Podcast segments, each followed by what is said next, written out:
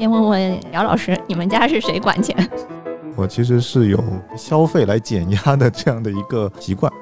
所以老婆是不怎么管你花多少钱以及这些钱花到哪里去的。但是你们的习惯是你会把钱上交，就是经常会被那个老婆吐槽呀。就虽然家里这个衣服就固定的，但是具体怎么搭，其实也有一套东西。但是我其实好像一直抓不到这个门道。现在消费者的心理被研究的太多了，就其实作为消费者，你就不是一个有主观能动性的个体了，你就变成了一个研究对象式的这样一个客体。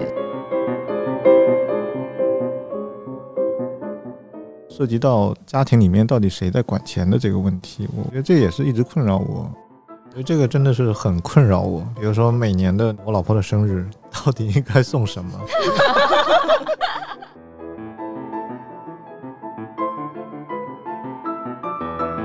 大家好，这里是非显著差异，这是由多位人类学、心理学、教育学研究者发起的一档泛文化类播客。那今天呢，我们请到了华东师范大学社会学系的姚泽林老师。我先介绍一下姚老师。姚老师是香港大学社会学系的社会学博士，目前在华东师范大学社会学系工作，任职副教授。姚老师最近做了一件非常有趣的事情，就是他翻译了一本书，叫做《金钱的社会意义》。这本书最近也刚由华东师范大学的出版社出版。那先请老姚给大家打个招呼。嗯，谢谢啊，大家好，非常高兴来到非显著差异播客啊。我是姚泽林，一般大家都叫我老姚。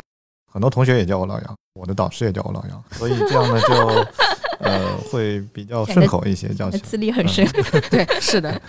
我自己呢，其实因为机缘巧合就翻译这本书，但实际并不做这方面的研究。不过因为翻译这个书呢，会愈加的关注这个领域，而且我也很高兴，就是这本书出来之后，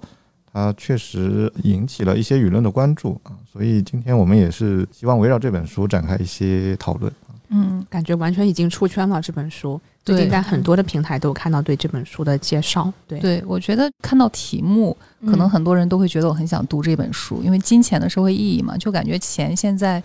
我觉得基本上每天可能都会被人挂在嘴边无数遍，在讨论的一个事情。我在看第一章的时候，虽然比较偏理论啊，但是我觉得好像从来没有从这样的一个角度去考虑过金钱。比如它里面讲到了不同的。理论学派怎么去看待金钱？它到底是这种非常冷冰冰的一个一般等价物，还是具有社会意义的一个东西？以及这个金钱，当它一旦介入到关系中，它跟情感又是一个什么样的关系？它会抹杀情感，还是说会增进人的情感？后面的几个话题，我们也都非常感兴趣。可能我们在座的小伙伴都非常感兴趣，家庭中的金钱，也就是它的第二章。那讲到家庭中的金钱，可能大家都会想说：哎。家里面是谁赚钱以及谁管钱的这样一个问题，对，还有谁来花钱？对，还有谁来花钱？其实也就是赚钱、管钱、花钱。我们也就先从这几件事儿开始聊起。嗯，你先问问姚老师，你们家是谁管钱？呃，是我夫人。啊，我一般是工资到手之后就会转给他。哇塞！然后，然后由夫人发给您发补贴那种吗？零用钱吗？还是不会？因为我觉得现在很难做到像以前一样。比如说我爸那个时代，可能是他现金的收入发完之后就会交给我妈，但是我妈呢会允许他留下，比如说几百块钱作为他的零花。但是现在其实零花钱那个部分其实是不可控的，就比如说我手上其实是有支付宝、信用卡。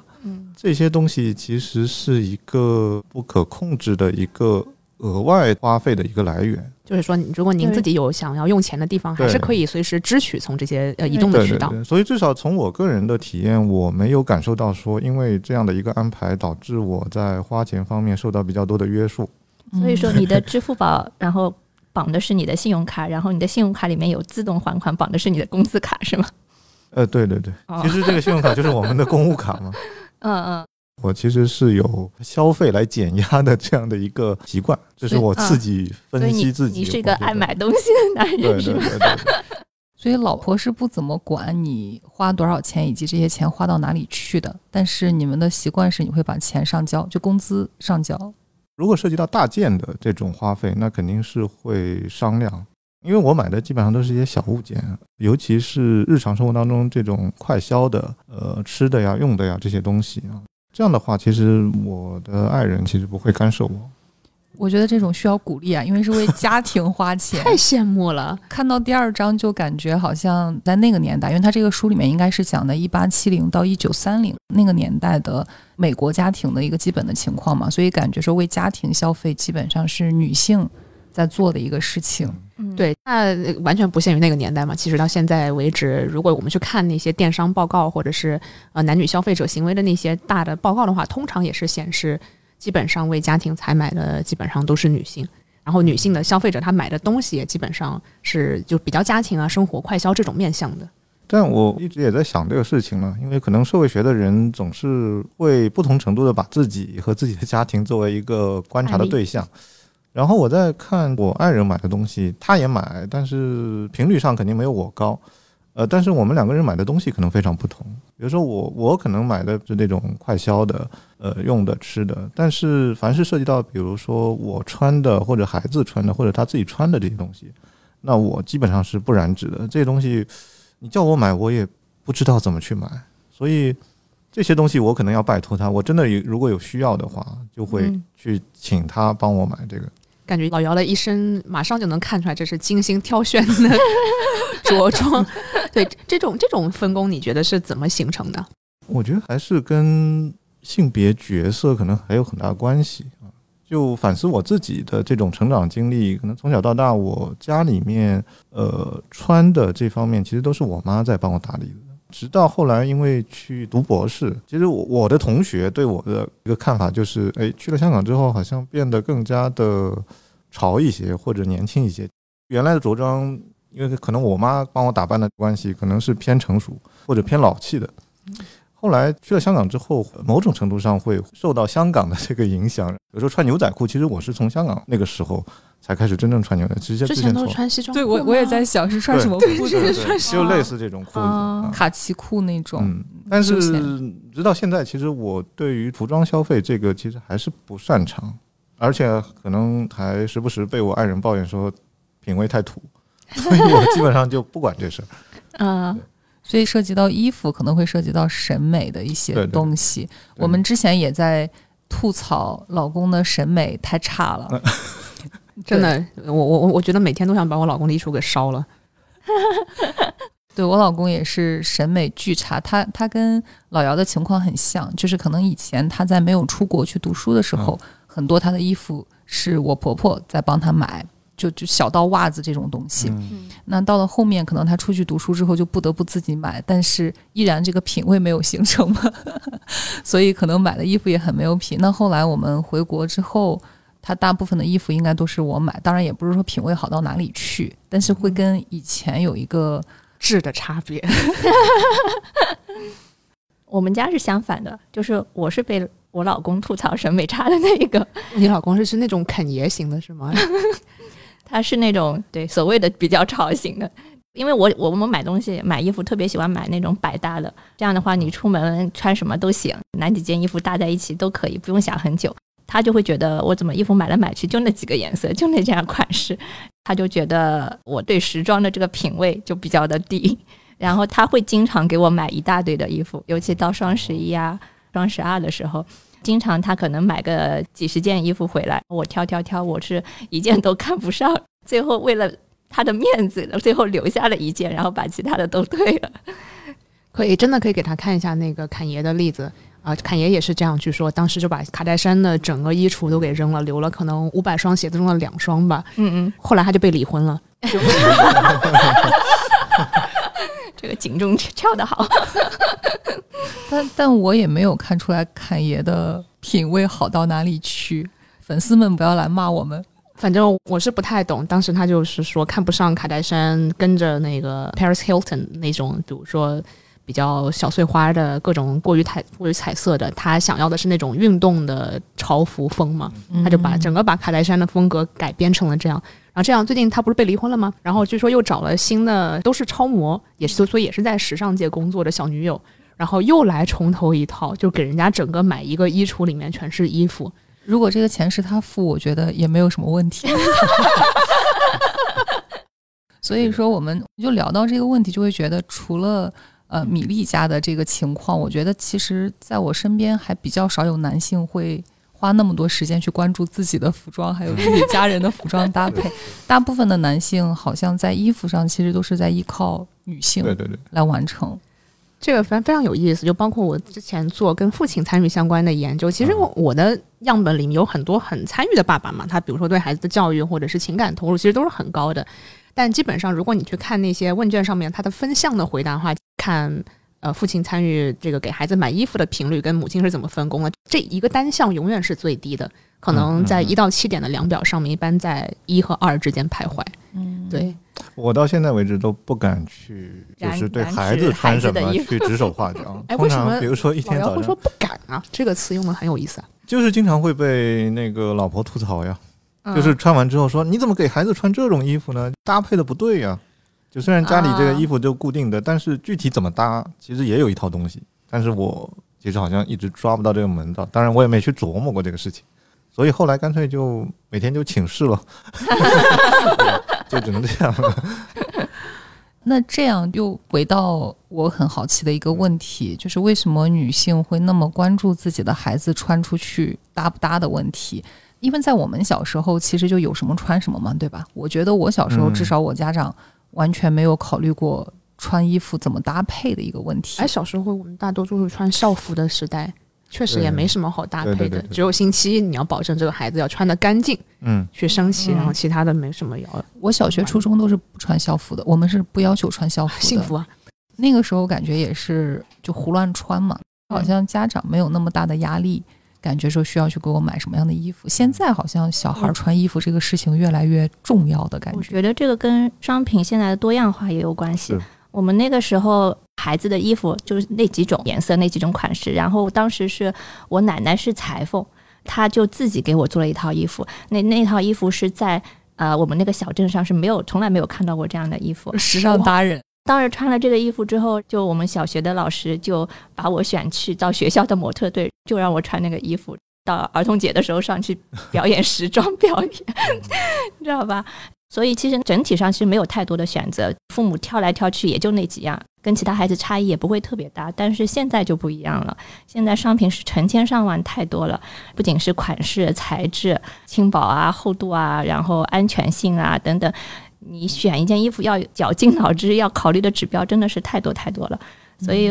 其实给孩子买衣服这件事情，我觉得是有非常大的这个认知劳动和情绪劳动在里面的。但是我也是非常奇怪的，就是在有孩子之前，我们家绝对是我老公是购购物的主力，我们家的大部分东西都是他买的。至今为止，我连自己的淘宝账号都没有，就是只有他的淘宝账号。但是就是生了娃之后，娃的吃喝拉撒所有用度的买的东西全是我在买，你就觉得这个转变很奇怪，而且对我来说也是一个非常大的负担，因为我本身不是一个爱买东西的人，但是为了孩子还要买那么多的东西，每样东西都要考虑，做各种各样比较。从买一辆推车，从买安全座椅，到买他的尿不湿，然后到买他的衣服、鞋子，你每一样都要在成千上万的商品里面，各个角度、各个指标进行来比较和挑选。我就觉得是非常非常累人的。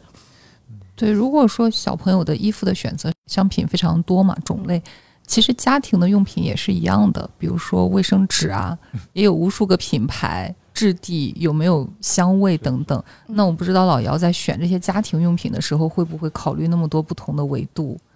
呃，不会，我觉得是不是男人买东西，反正我的经验就是，呃，简单实用、便宜。嗯，所以回到买衣服那个问题上，我觉得现在比如说呃 Gap 呀，或者是优衣库这种衣服快销品牌出来之后，其实是对一部分男士来讲是带来非常大的便利，就是我不用再去费心去挑，从从那个汪洋大海里面去挑衣服，而是说认准几个牌子。对，就满足我日常的穿着就行。而且，比如说我我自己的穿着跟我爱人穿着可能有点不一样，就是我可能整个冬天就是这种冲锋衣，不会有换的。但是我爱人可能他每天晚上就要想第二天我应该穿什么，他每天可能就要换。我说你干嘛每天琢磨这事儿？他说女人跟男人不一样，那出去 就得就得要要每天要要去换这个东西。嗯，所以他把这个标准也迁移到孩子的身上了嘛。对，而且呃，因为我们家孩子现在幼儿园嘛，就还没涉及到说这么严格穿校服的问题，他只要求就礼拜一呃穿校服，其他时间可以爱怎么打扮就怎么打扮，嗯所以其实给家长很大的一个自主权。嗯那可能现在因为确实大家差异也比较大，我觉得孩子的穿着打扮也会有一些压力，就是说你的孩子穿成什么样，我的孩子穿成什么样。这虽然这么小，可能孩子没太感受到，但是家长可能会已经感受到这样的一个压力，然后他就会去考虑我的孩子穿成什么样，在别人面前展示出来是一个什么样子。那我觉得，尤其是不是母亲会考虑的更多一些在这方面。嗯，我不知道 Rosa 是不是你老公走出去，你会担心说他在别人面前展示的你是个什么样的人？哎，太丢脸了，太丢脸了，已经已已经没有任何社会形象。像有的时候，特别是他，比如说如果要参加学校里面一些活动啊，比相对来说稍微重要一些，比如说年终啊，学院里面、系里面大家要吃饭或者要开那种大会什么的，他有时候就会想穿着一件皱巴巴的衬衫过去嘛，然后你就只想把它扒下来，赶快扔到垃圾堆里面那个衣服，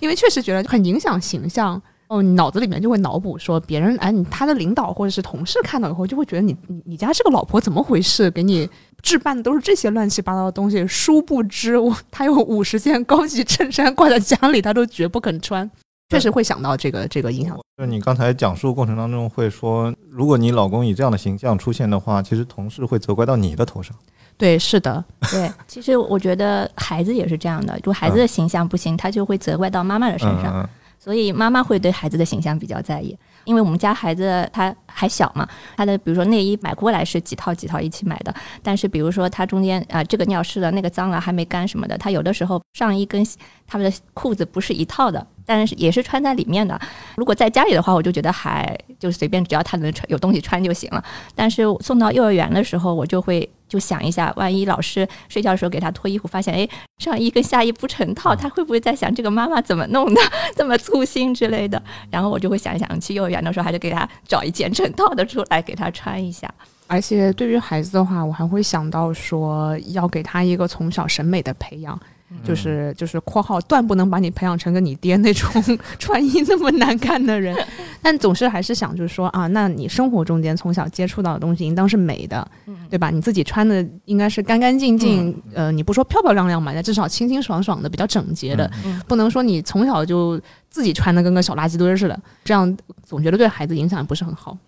所以就是女性会把她的 identity 放在这个上面，因为她觉得这个，比如说把老公打扮的光鲜亮丽，孩子出去光鲜亮丽，都是他的职责之一。对，嗯，我老公有一个同事嘛，就是偶尔吃饭的时候，我发现每一次跟他吃饭，他必然提这件事情。首先，他那个女同事是打扮的非常光鲜亮丽，就的确走出来就会感觉这个人非常有品的那种。然后他都会追忆几年前某一次在冬天的时候去开会，他们两个一个在上海，一个在苏州，当时，所以这个同事呢从上海跑到了苏州，我老公当时在苏州的办公地点。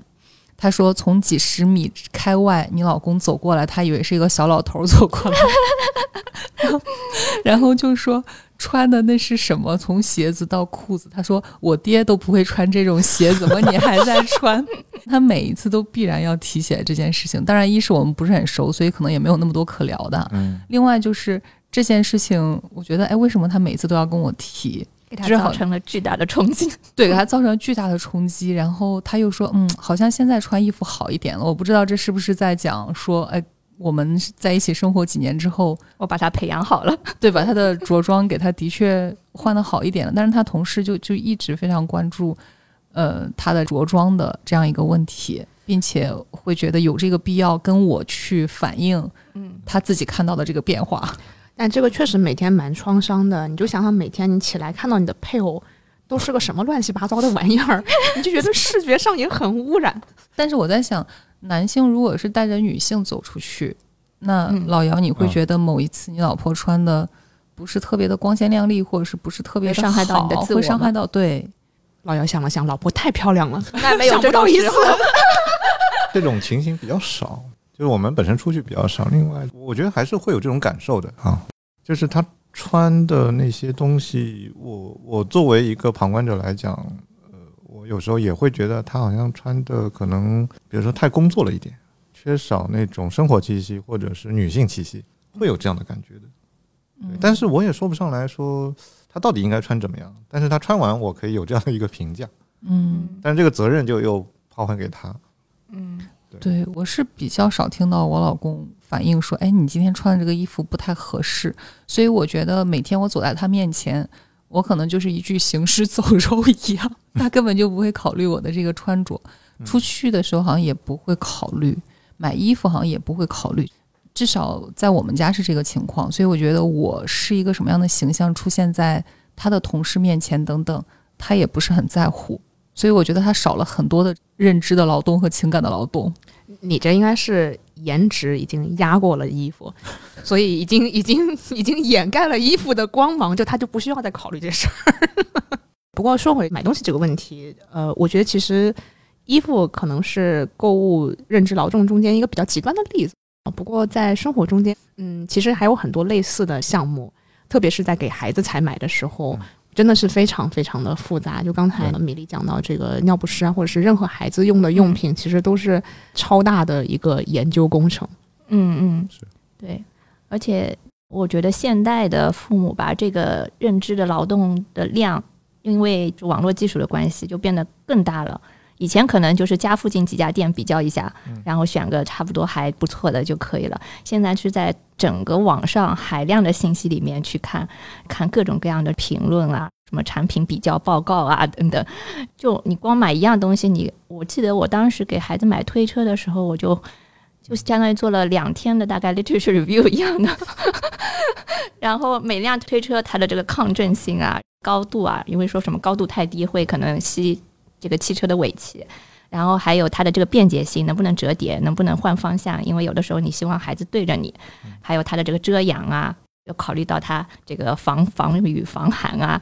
能不能带上飞机呀、就各种各样的指标，还有它的这个这个重量能不能单手开合？因为你有的时候一边抱孩子一边推车。其实我也不是比较了特别的多，只是先先 review 了一遍，看了很多的爸爸妈妈都在推荐或者都在用的那几款，再把这几块放在一起比较各个参数，然后就做了一个 Excel 表，最后还要去选一个性价比最高的，至少价格上面你还是可以承担的。当然，我后来就是发现啊，这个是我刚生孩子的时候，那个时候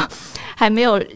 完全的认识到后面的巨大的这个工作量，所以在刚开始挑选的时候费了很很多的这个劲。但是后来慢慢的就觉得说，每一样东西你要多这样做这样的 review 的话，真的是你每天不用干别的事情了。后来我就躺平了，就开始抄别人的作业。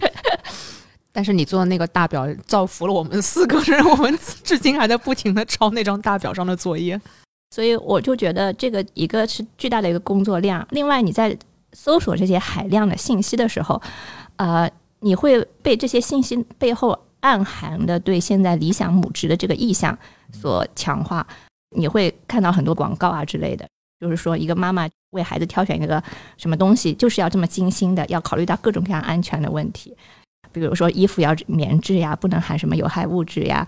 还有它要吸汗啊、排湿啊等等。还有在这个搜索的过程当中，你会看到其他的妈妈也在做各种各样的功课，因为他们会在各个平台上面呃留言，说他选了什么什么东西，然后比较了一下，觉得哪个好。我觉得那个是更有压力的，因为嗯像比如说我们做这些研究这块吧，其实你看到商家的那些话语，嗯我觉得我们还是有一定抵抗性的，嗯就是马上你能想到说，嘿嘿嘿嘿，这个就是卖东西的人他创造出来这一套东西来来诱使我们去花精力去比较去买嘛。一直比到我们脑力耗竭，然后最终就就冲动购买了某样根本不需要的东西。但是当你看到真的活生生的人，很多别的妈妈她在比如说在群里不断的讨论，嗯应该买这个好还是买那个好？比如说像有些呃家长甚至像我我就我就刻意没有装那个 A P P 啊，就什么某书那个 A P P，在上面不断的讨论测评比较以后，你确实会有一种无形的压力，想啊，那别人他真的就是这么干的，嗯。说就觉得说。怎么我我是我自己还不配吗？就得到这种关注或者这种脑力的投入吗？嗯嗯，然后你确实会有一种来自于同柴的这种嗯、愧疚感，或者是还是有点有点负罪感。对我是不是买买错商品了啊？给孩子买的不够好啊？没有投入那么多时间，今天给他给他选一个最好的，会不会伤害孩子某些方面之类的？比如说我一开始随便买了奶瓶，给引起孩子肠胀气。就会开始后悔之前没有做更多的这个功课，然后就开始比较各种各样的奶瓶，也是做了一一版的测评，选了一个奶瓶，结果我娃不接受，后来又换奶瓶，反正光买奶瓶，我们家就估计买了个六六七种不同的奶瓶，最后勉强他有一个他能够接受，并且不会引起他的肠胀期的。我觉得最最崩溃的就是说，在你搜索各种各样的信息的时候，这些信息源的这个可靠性都是不确定的。就是我之前在搜索信息的时候，比如说像淘宝啊，我现在知道淘宝很多评论都可以买嘛，然后呢，我就想着说，我就去看那些就是有追评的，或者有图片的，或者说我去只看差评啊，我觉得至少差评应该是真实的吧。结果 我们家老公因为他是做电商行业的，然后他就说这个也是可以买的，就是追评也是可以买的，差评呢，有可能他会自己买，然后写一个不痛不痒的一个差差的一个地方，或者说是对家买的，也不一定是真实的。还有包括比如说各种各样的测评，网上说的第三方测评去比较各种各样的产品的信息，但是他说其实商家都可以付钱给他。然后让他比如说比较几个，比如说小朋友的滑板，然后他就比较几几款不同的这个滑板，有一个是非常好的，质量非常好的，但是它很贵。然后呢，其他几款呢，它里面有一款呢比那个贵的性能上差那么一点点，但是便宜很多。然后另外几款呢，它是呃特别差的。它这样测评一放，然后很多家长可能就会倒向那个第二个，就是它差那么一点点，但是它看起来性价比高，对，价格便宜很多，性价比就很高。所以它其实背后。也不一定说是它是完全中立客观的一个测评。当你知道这么多信息的时候，你就会觉得完全是 overwhelming。后来我就 就真的是没有办法，就觉得你花了很多时间精力，但是可能是基于一些错误的信息。后来我的策略就变成躺平了，或者去请教周围的一些你认识的靠谱的啊妈妈，他们之前用的是什么，哪些好的，我们就直接用就行了。就这样会省去很多的认知劳动。给我的一个感觉是因为现在消费者的心理被研究的太多了，就其实作为消费者，我们会觉得我们是这个主体嘛，是消费的这个主体，你有很多的自由，嗯，你怎么花你的钱是你的事儿。但是如果是这样一讲，你会发现其实你没有那么多的自由。你在这个过程中，其实你换一个视角，换到商家的这个视角，你就不是一个有主观能动性的个体了，你就变成了一个研究对象式的这样一个客体。对，然后最后你的行为是会受到他的很多的这种什么第三方测评啊，很多的话术，还有什么某书的种草等等所有的这些东西的裹挟。嗯，包括那个算法。对，哦，对，算法。所以。刚才老姚说他他通过买东西来解压，我觉得我一买东西就更焦虑了。所以这个让我想起呃这本《金钱社会意义》里面讲的，就是在呃一八七零年代到一九三零年代这段变迁的那个时间里面，泽利泽讲到家庭内部的这个金钱的分配，到后期的时候，实际呃家庭内部他还是非常反对女性去掌握那个独立的一笔钱。一个很重要的理由就是认为女性当时还无法胜任消费社会的来临，就是面对那么纷繁复杂的这个消费的选择，其实女性还没准备好，没有足够的知识，呃，也不能有效的去管理金钱，所以呢，呃，这个就成为像家里面的丈夫啊，或者是整个社会舆论，它用来压制女性的，能够获得呃一块独立的这个。金钱的一个非常重要的理由。我刚才听李丽讲他们家的故事的时候，我也想到了那一章里面讲到的非常相关的内容啊，就是女性那个时候她会负责家庭的很多的采购，但是她也往往是受到很多的指责，并且现在我们也知道，就是很多的时候女性会被这个消费社会给塑造成一个非常感性的这样一个消费者，买买买，对，无脑的买买买，而男性是非常的理性的，嗯，但其实。并不是这样的。对我之前在看网上的文章的时候，就就会其实就会经常看到，包括一些看起来比较官方的一些媒体，就经常会把女性塑造成一个冲动消费以及奢侈消费者，觉得女性买的东西基本上大部分是不需要的，他们是不精打细算的，经常会在浪费钱。这个是非常非常有意思的。那个书里面他们也也有讲到了，就那个时候女性她。呃，虽然丈夫会给她一笔钱，但是这笔钱往往都是花在了家庭上面。其实她最最后很少会有钱留给自己，作为自身的这样一个消费。我就在想，那是一种什么样的一个处境？就是其实老公有时候给她的那个钱并不是特别多。令我吃惊的是，这个书中讲到，不只是这个工薪阶层的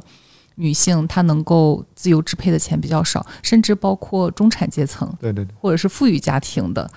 这个女性不出去工作，但是丈夫给她的钱其实完全取决于这个丈夫想要给她多少钱，以及他们家怎么给这个钱，是我固定每个月给你，还是说我的工资上涨了，我也会上调给家里面给你的这个可可供你支配的这个开支。所以那个时候的女性，你会发现，其实她要非常的精打细算，她才有可能留下稍微那么一点钱用于自己的消费。对对对。但是即使这样，就她在呃道德上的这种支持，可能都非常的微弱。就是整个社会它并不支持呃一个女性，即使比如说她很能当家，她花钱很精明，然后丈夫给她钱她还没花完，但是又把家里面弄得井井有条，因此她省下了一部分钱。这部分钱，即使她掌握在手里面，可能都得不到社会的认可，就觉得你这个是在偷窃丈夫的钱。其实，对对对对，对，我觉得很震惊的是，就算他省下来那笔钱，都不是他自己的，因为完全是他自己通过认知劳动挣得的。如果我们这么去想，对不对？是他自己算出来，然后省了这么一笔啊。甚至，呃，书中他有写到，那个时候随着更多的女性，她可能可以出去做一点工作，或者是打一些零工啊等等，但她赚来的钱。又往往会被认为是家里面的钱，就是它被归属为是家庭里面的钱，呃，或者是把女性赚的这个钱给称之为哦，就是给家里面额外赚点零花钱，或者是你赚的就是面粉钱，就是他会给他一个很很低级的那样一种定位。但是丈夫的钱赚来的钱就貌似是比较高级的钱，以及是这个丈夫的钱，所以我觉得这本书里面，它它应该一个比较大的一个。论点就是说，钱这个东西并不是一个绝对中性的嘛，就大家会给钱做各种各样的不同的它所谓的标记，所以说你会发现，哎，你也赚，你赚十块钱，我赚两块钱，可能我比你赚的少一点，但是钱跟钱不应该有区别啊。但是它到了家庭里面，你会发现，这个两块钱就被定义为面粉钱、零花钱，但是男性的钱就被。定义为是工资或者是丈夫的薪酬等等，就看似比较比较高级嘛。所以我觉得这也是一个非常有趣的。当这个钱进入到家庭里面的时候，它的这个社会意义就变得非常的复杂。嗯，对。我就在看这本书的时候，我就经常想到家庭里面男性和女性分别自己的消费，他们自己花出去的钱所购买的东西，其实。呃，在社会意义和日后的经济价值上，也其实都是完全不一样的。嗯，这个我觉得蛮有意思的。比如说，在中国这个语境下面啊，在结婚的时候，比较多的情况是男方可能出钱买了那个房子，对吧？然后女方可能出钱去装修或者是买一个车。但通常在这个市场上，我们都知道的房子是永远是升值的，但是装修和车都是只它只会贬值。我不知道各位主播和老姚，你们家里面就是。买东西的时候，这个钱要从谁的口袋里面花？其实我还我还蛮好奇的。我我们家一团糟，我也是。什么叫一团糟？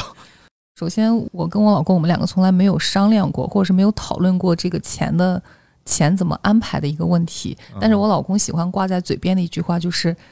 嗯，我的钱是我的，你的钱也是我的。”这不是一些。那个什么网上红文里面教女性说的话吗？对，但但是我老公的观念里面就是我的钱也是他的，所以我们两个都是有单独的工资卡嘛，嗯，然后各自管理各自的钱，但是家里面的一些大的开支就会呃两个人都拿出来一些钱，但是我又从来都没有想过我到底拿出去了多少钱。总之我的钱不多，我赚的钱也不知道跑到了哪里去。然后呢，嗯，我老公他自认为自己很会理财。但是在二零一八年的时候，在完全没有告知我的情况下去投了很多的 P to P，呃，二十多万吧。然后呢，那些钱就 RIP 了，是吧？现在已经对，然后 对那些钱真的是已经 RIP 了。我当时在美国出差，每天早上打开手机微信就会传来一个噩耗，他投的这个 P to P 又爆了，又爆雷了。那年的时候爆雷了很多嘛，所以。他就把二十多万块钱都给亏出去，但这个事情他从来没有跟我说过。但对于我来说呢，我也没有引起特别大的重视，因为在我感觉，哎，那是你的钱，就是你把它给浪费了，那也没有办法。当然，偶尔的时候会拿出来这个事情羞辱一下他了。但是在我的意识里面，我我还是会觉得我们两个钱是比较分开的，然后家庭大的开支是放在一起，平常的日常的开支好像从来都没有去想过。谁来支付什么的问题。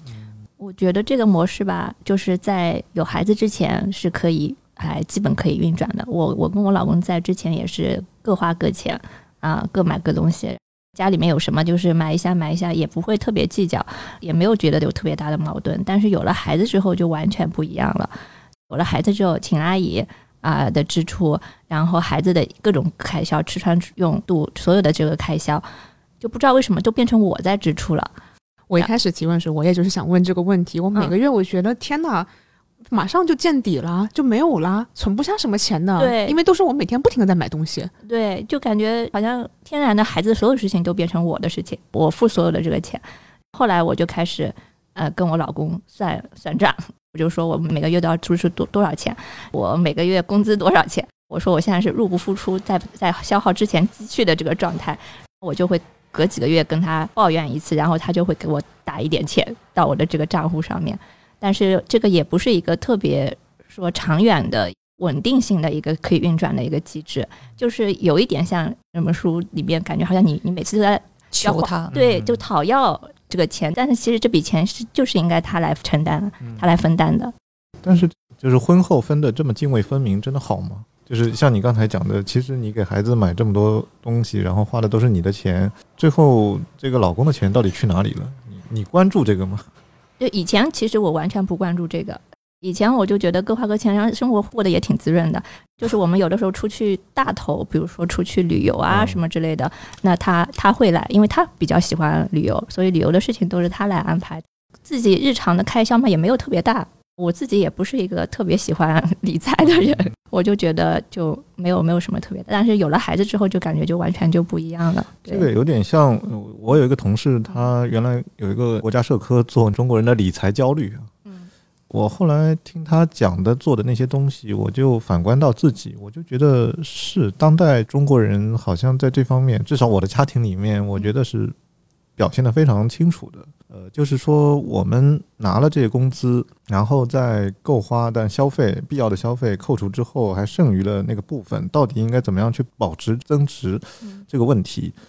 在这方面，我其实心里面没有太多的想法。我自己是感觉不到我在焦虑，但是我爱人可能特别焦虑这个事情，他就觉得我一定要好好的去把握剩余的这个钱，比如说买个基金啊，或者怎么样。就能够去增值或者去跑赢什么那个通胀膨胀，呃，所以我是觉得这个好像在部分的家庭里面确实表现的特别的突出。我后来想，为什么我急于把每个月，比如说工资到了我就转给我老婆？嗯，其实我是不太爱打理这个钱的。那他就比较有心，我觉得就交给他。其实事事实上可能也把责任就推给了他。老姚家的情况跟我们家情况比较一样，我我先生他是自己有多少工资，有什么收入完全不知道，就相当的躺平，就是他他非常乐于把钱转给我，他可能他不一定每次都想得起来。但是，就是如果我去问他说，我说，哎，我我说好像最近咱们银行我认识的某个某个人说可以买一个什么理财，你把钱转给我一点，我们我们凑点钱买在里面。然后他说，好好，肯定就是两分钟之内都会转过来。但他也就是完全没有一个经济的规划嘛。那可能我就会比较多去想，就是说，可能我们作为一个家庭以后要用到哪些钱。孩子可能可能万一他要到某个地方上学，那地方就是学学校很贵啊，那这个钱要存着。那可能以后父母的医疗要用一些钱，那可能比如说我们两个学术狗，就是很有可能在某一个阶段要有一个人失业，或两个人都失业了，这个钱要存好。像可能我就会去去计划很多这样的事情，就是去做一些经济安排，让家庭生活的质量不至于在某个阶段突然大跳水。后来看了这本书以后，又提醒了我，我的家庭财政表好久没更新了。然后又花了一上午去搞这个东西，所以你真的会有一张？我会有一张表，因为我自己会买多了就不记得了，或者是哪个亏哪个不那个。然后有的时候又有一些，比如说保险类的理财，可能它每年你要存一些钱进去，那你就要保证身上有流动资金，可以把该交的都交了。可能我我我先生没有老姚这么好的是，他还对这些行为嗤之以鼻，他会觉得说啊，你花花这个东西，花心在这个上面有什么用呢？他就会觉得这个东西不太有用。所以一开始的时候，可能我还会每一笔我都会征求他，我说啊，可能我们比如说花五万块钱买一个什么什么东西，你觉得行吗？然后后来我就已经懒得告知了，就是哎，我买了该爆雷就爆雷吧。我理财这个方面，我我可能对自己的理财能力有比较客观的认识吧，我就觉得买一些储蓄啊，那种什么吃点利息什么的，就就就算了，保保本就算。我也是，我跟我要我去买 基金股票，肯定亏的 回不了本儿。对我也是，但是有一点我会比较，也有可能是也是受受现在很多消费话语体系的影响，很多觉得未来风险社会啊，我会去买保险，包括我自己的以后的这个重疾险啊，我老公的重疾险。小孩出生之后，然后给他买了重重疾险啊、住院险啊什么之类的。我会希望通过保险这种方式为未来的风险做一个抗衡，这样子。我自己也是，呃，可能这一点也是受我老公影响，他挺喜欢去看各种保险的。我在以前的时候完全没有想过要给自己买一份保险，我是回国之后。嗯，开始工作之后，后来我老公就说：“哎，你可以买份保险。”然后后面我刚好有一个机会去香港出差，就顺便把保险给买了。也不知道该买哪一种，我就拍了个单子发给我老公说买哪一款，他告诉我买哪一款，我就买哪一款。然后除了那个保险，其他就没有太太弄过。然后在理财方面，什么基金完全搞不懂，股票至今对我来说只是红线绿线而已。就像买保险这件事情吧。因为孩子的各种日常穿度什么的都是我在买，我这个购物上面认知劳动很大。当孩子的保险的时候，我当时是想抛给我老公，让他来研究这一块，因为市场上各种各样的保险也很多嘛，你要研究它每个保险它覆涵盖的这个范围、赔偿的金额，也是要去比较各种性价比。当时也是生完孩子没多久，又要顾孩子，又要各种各样的认知劳动，然后我就抛给他。大概是九月份的时候跟他说了这个事情。他说他会去的，结果等到第二年过年，他都没有搞这个事情。后来是我一个保险中介说，就有一款就是性价比比较高的保险产品，好像马上就要下架了。对对对，我后来就实在没办法，就自己又又去搜索各种信息，然后又比较了一番，又定了一个组合。最后这件事情还是又落到了我的头上。然后我做这件事情还被我老公骂得狗血喷头。嗯，对啊，他就觉得说这个东西就你就为什么为什么你要花一笔钱买这个呢？好浪费啊！干嘛干嘛干嘛？对。那他可能抱有的态度跟我以前的态度差不多，就是那种随遇而安，就真的是那我早死我就早死，就没有太考虑怎么去管控家庭的这种风险。可能也是从成立家庭之后，当你不是一个个体之后，就那个时候，我觉得我才有一点意识，说怎么样去管控一些这种家庭的风险。那么现在因为怀孕，所以我也是开始计划着说。哎，那接下来可能要请阿姨，要什么上保险，然后以后上学怎么怎么样，还会去考虑这些事情。但是我觉得我考虑的还不是很多。刚才你们聊的时候聊到家庭里面的理财，其实理理财这件事情，在我听起来我就觉得是一个挺有难度的这样一个事情。但是会发现，其实很多的女性在家庭里面是在承担这个角色。我觉得这个还挺有意思的。为什么是是女性在做这一方面的事情？在很多家庭中，所以这个问题就是涉及到家庭里面到底谁在管钱的这个问题。我我觉得这也是一直困扰我。那天在大厦做节目的时候，现场的观众提出来，就是说中国人的家庭内部的这个丈夫跟妻子怎么管钱这个问题，是不是跟泽利泽所描述的美国的那个情况是不太一样？那至少我自己身边的，包括我自己家里面，因为我我家是浙江的嘛，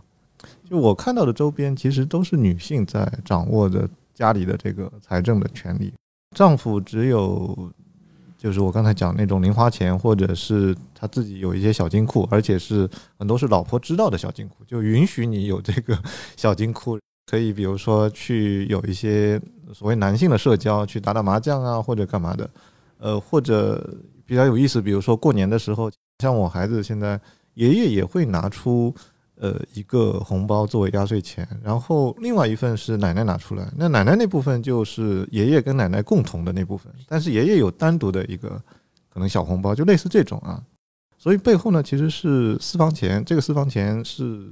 就我妈肯定是知道的，就这样的一个意思。我是想说，就是到底谁在投资理财管理这个事情，其实背后还是一个到底谁掌握着那个家庭当中主要的那部分钱的问题，但是。我也一直很好奇，就是说中国人，因为中国太大了，它是不是各个地方会不太一样，或者还有什么其他的维度，把这个家庭内部这种金钱的分配可以区分开来的？我不知道你们有什么样的经验。对，还有一个问题是，就是说如果管钱的是女人，但是她在花钱上面到底有多大的这个自主权呢？他这笔钱她可能就是要用于家庭的，是不是？还是主要是家庭？对的因为他对的对的个人的话，她会不会还是有那种道德压力？这一点上，我觉得跟泽利泽说的是一样的，就是呃，实际女性就是替整个家庭来管理钱的这样一个管家的角色。会计这种对吧？对对对，她其实嗯并不是说自己掌握了那部分钱，然后可以 可以随心所欲的去花。其实她反而负担了很大的责任，所以我印象很深刻，就是那里面讲到工薪阶层的那个部分的时候，嗯那个女性角色看起来，泽利泽就说非常有限的那个历史证据就表明，当时美国的工人阶级的这个家庭里面，妇女的是比较多，但实际你你真的拆开来去看的话，就会发现他们其实很难。就一方面，呃，工薪阶层收入很少，但他要当这个家，那怎么样把有限的钱能够把这个家弄得井井有条，这是一方面。另外一方面，他说那个丈夫，呃，包括孩子，其实当时都有额外的一些收入，甚至丈夫他有额外的零花钱，对对对，因为当时美国对于儿童的保护也没有到位，就是孩子，比如说我看到那个里面讲到，有的可能是五六岁就进入到工厂里面去打那种工，所以那那些钱有一部分是允许，就是孩子可以留下来，他当做零花钱来用，反而妇女是没有这个权利的。我当时看这本书的时候，我觉得印象很深的一个也是，他说了中产阶级丈夫给孩呃给妻子发补贴和呃工薪阶层妻子给丈夫发补贴这两种嗯。看似在面子上是相反的这种情况，但其实啊、呃在工薪家庭里面，妻子给丈夫发了补贴以后，丈夫是完完全全很正当的可以拿他拿到的零花钱或者补贴嗯。去干自己的一些经济上完全不必要的一些娱乐或者是消费活动，但是妻子的补贴是不能够用在自己，比如说买衣服或者是买一些自己的消费上面的。求上，嗯对，这个我印象非常深刻。但是我会觉得说，就就像嗯刚才米粒说的，在家里面，哪怕是给孩子买东西，只要是稍微贵一点的，就还是要想很多的性价比，嗯并且稍微大一点的开支，哪怕是作为所谓的有权利去管钱的那个女性，嗯就还是要跟丈夫去商量。所以我觉得这个权利是真的权利吗？是有多大的权利？我觉得这些很多都是可以去商榷的。对，我觉得只要你有那种就是要把钱花在刀刃上这样一个目标的话，你的购物就不会是一个愉悦的体验。并且特别是要把钱花在刀刃上，还是给全家人买东西这个上面。因为我我就发现我老公在买东西的时候，当然他比较少买东西，他不太喜欢买东西。衣服可能要穿烂了，他才知道他需要再买一件衣服。如果他没烂，他绝对就会继续可以了，穿着。我们家的穿烂了，他都会继续穿着的。然后他还会把一个烂的内裤丢给我说：“你帮我补一下。”就啊，哎，但是你不会把这种行为看作是一个勤俭节约，就你怎么定义这这种行为？我会觉得他是我的劳动的时薪价值非常的低。我宁可拿这个同等的时间，我去干个什么别的，我的经济产出应该比给你买条新内裤要高一些。而且问题是，这个勤俭节约下来的东西，比如说把这个内裤呃缝起来也好，或者是改制成一个抹布也好，这个东西并不是他自己在用啊。而且他勤俭节约，那那你就自己花时间去勤俭节约咯，去补你的内裤了，干嘛要丢给我呀？就就很奇葩，嗯。我老公还没有勤俭节约到那个地步哈，但是我发现他在某些对自己的消费上就非常的大手大脚，就会觉得完全不是一个理性的消费者呀，并且不会跟我商量的。像刚才老姚说会跟老婆商量，对吧？在一些大的开支上，我们家是不会跟我商量的，只会通知我，通知我他要买一个手机了，然后通知我他在网上他可能说，哎，我订了一辆车。我说我说好像这个挺贵的，你就先不要买。然后呢，他就说没事儿，现在只是交个五块五五千块钱的押金而已。如果到时候不要了的话，我还可以把这五千块钱再给转给其他人。我说好呀好呀。那么到了后面的时候，就比如说到了这个车，他可能要把它给锁定下来，你要交更多的钱嘛。我说其实我觉得这个车太贵了，你你要买一个便宜一点的，就代步的，就十万多就好了，就差不多了，对吧？就那种电车。然后他就说不行，就要这个，就是这个，然后就是没得商量的那种。我就觉得，哎，好像你平常也不管钱，然后呢，这个钱买这种大件，就比如说车这种大件，可能你自己还真支付不了，就还得从我这出，但是呢，又没有给我任何的话语权。正常人在通知这种事情的时候，一般都是我买了辆车，已经停在你的办公室楼下了，应该是这种剧情走向吧？我就觉得挺奇怪的，就是现在消费社会很喜欢把男性塑造成一个理性的消费者，女性是一个非理性的消费者。包括刚才老姚讲的，他们为什么会不不愿意给女性她自己一笔钱，就是觉得他没有能力抵抗消费社会，他可能会变得非常非理性的消费。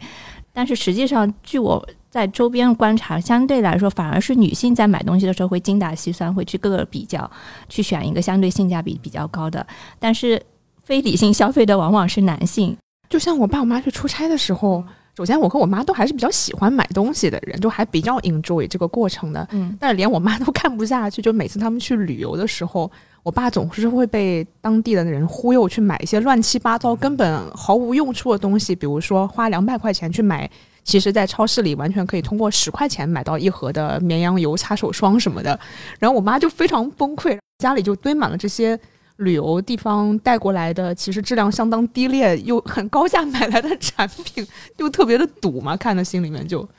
对此处要贡献一下我们今天没来的那位主播 CD，他想贡献一个他爸的案例。